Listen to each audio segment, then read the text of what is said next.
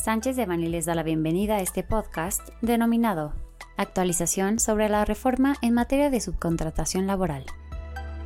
Les recordamos que este material es únicamente informativo, por lo que no puede ser considerado una asesoría legal. Para más información, favor de contactar a nuestros abogados de manera directa. El pasado 31 de julio de 2021 se publicó en el Diario Oficial de la Federación el decreto por el que se reforman diversas disposiciones transitorias relacionadas con la entrada en vigor de la reforma en materia de subcontratación laboral publicada el pasado 23 de abril de 2021.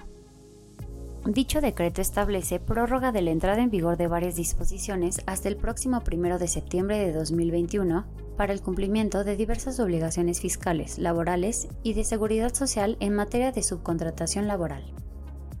El decreto prorroga la entrada en vigor de las siguientes obligaciones. 1. La obtención del registro por parte de las personas físicas o morales que presten servicios especializados ante padrón público de las empresas que proporcionan servicios y obras especializadas de la Secretaría del Trabajo y Previsión Social. 2. Las empresas que operan bajo un régimen de subcontratación podrán transferir a sus empleados vía sustitución patronal sin la obligación de transmitir activos cuando se transfieran empleados vía sustitución patronal. 3. Para aquellos patrones que hubieran solicitado al IMSS la asignación de uno o más registros por clase, estos serán cancelados y deberán los patrones solicitar un nuevo registro. En el mismo sentido, aquellos registros multiclase previamente vigentes serán cancelados.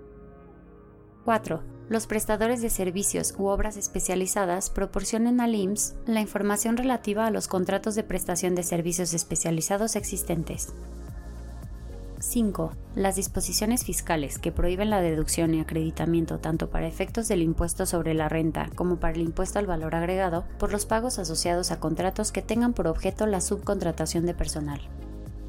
Por lo anterior, las personas físicas o morales podrán cumplir con estas obligaciones hasta el 1 de septiembre de 2021, sin incurrir en multas o sanciones, pues el plazo original del 1 de agosto de 2021 para cumplir con las obligaciones laborales y fiscales en materia de subcontratación se considera extendido.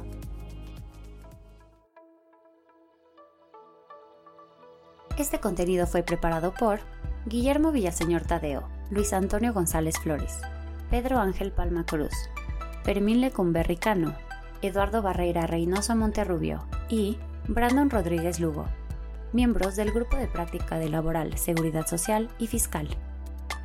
Para cualquier duda o comentario de este material, favor de contactarnos directamente o visite nuestra página www.sanchezdevani.com.